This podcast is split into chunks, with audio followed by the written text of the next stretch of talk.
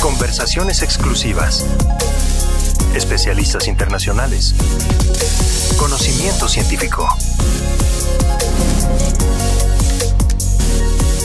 Voces, de la ciencia.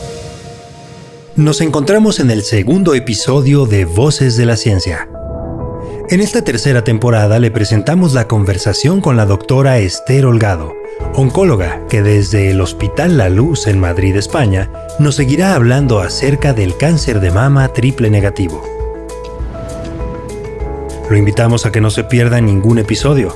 Recuerde que nos puede seguir en Spotify y YouTube, así como recomendar este contenido a sus colegas. En el episodio anterior, la doctora Holgado dimensionó y profundizó sobre la realidad del cáncer de mama triple negativo. Hoy nos hablará sobre el panorama clínico para las pacientes triple negativas. Comenzamos. Voces, de la ciencia.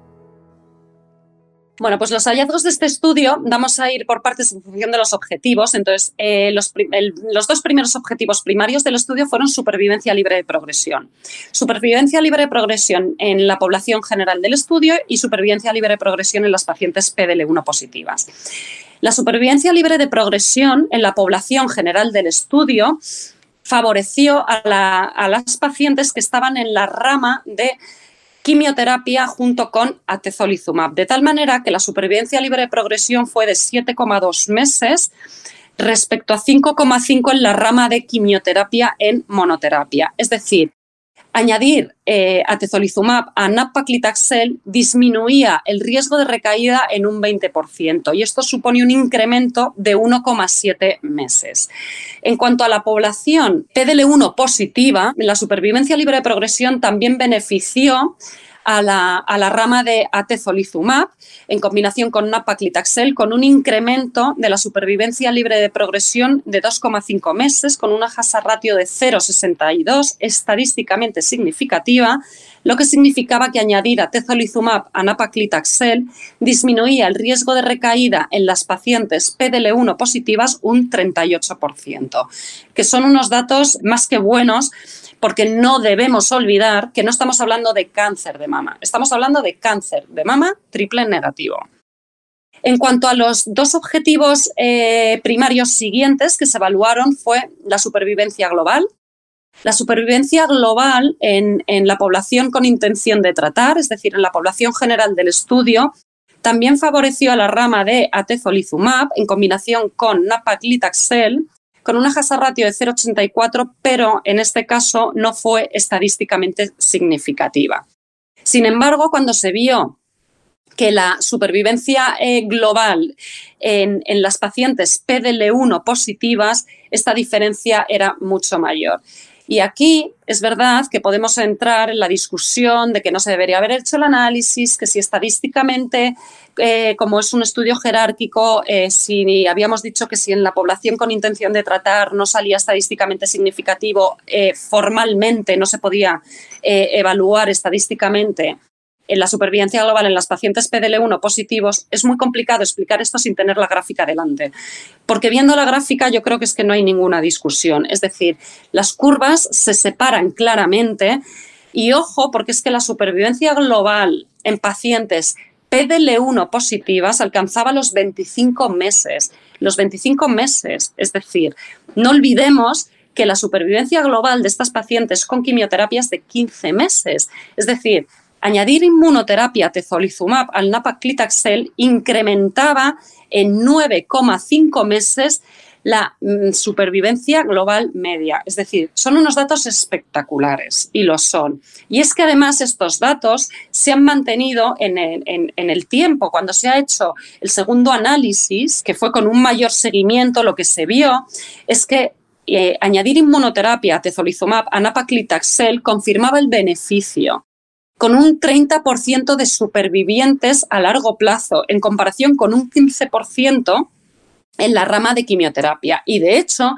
en las pacientes PDL1 positivas es muy llamativo que a los 30 meses, 30 meses, el 45% de las pacientes seguían vivas. Es decir, a los 30 meses, en cáncer de mama triple negativo, algo menos de la mitad de las pacientes seguían vivas. Es cierto que cuando se hizo el análisis por subgrupos, lo que estaba claro es que esta combinación beneficia a las pacientes con cáncer de mama triple negativo con expresión de PDL1, independientemente de raza, color, mm, bueno, sexo no porque eran mujeres, eh, ganglios positivos, lo que fuera, sitio de metástasis.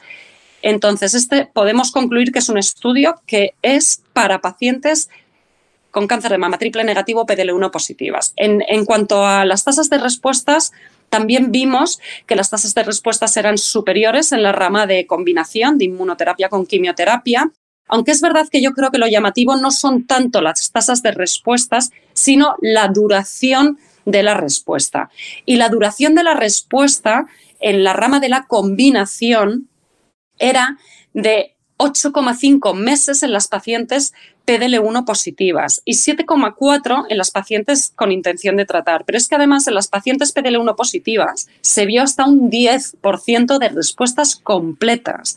Es decir, que eh, yo creo que los datos mm, no dan a discusión de ningún tipo y luego además pocos efectos secundarios, por lo tanto es un tratamiento que aumenta la supervivencia, que permite que las pacientes que responden, que si bien es verdad que no son muchas, aunque no son pocas, porque al ir combinado con quimioterapia son más, responden durante mucho tiempo y esto obviamente es calidad de vida para las pacientes, encima con un tratamiento que tiene efectos secundarios eh, más que manejables y leves. Así concluye el podcast de hoy.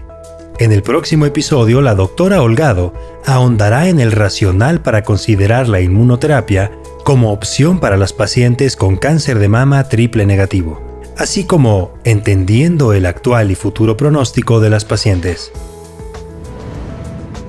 En este estudio se combinó atezolizumab con nab-paclitaxel.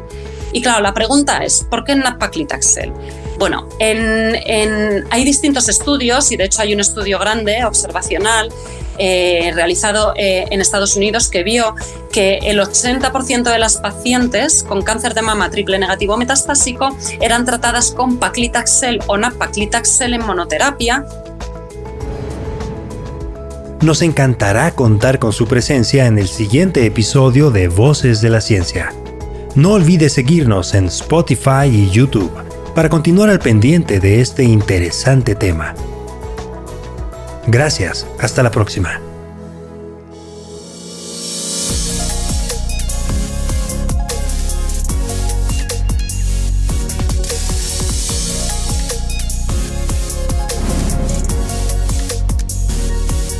Voces de la ciencia.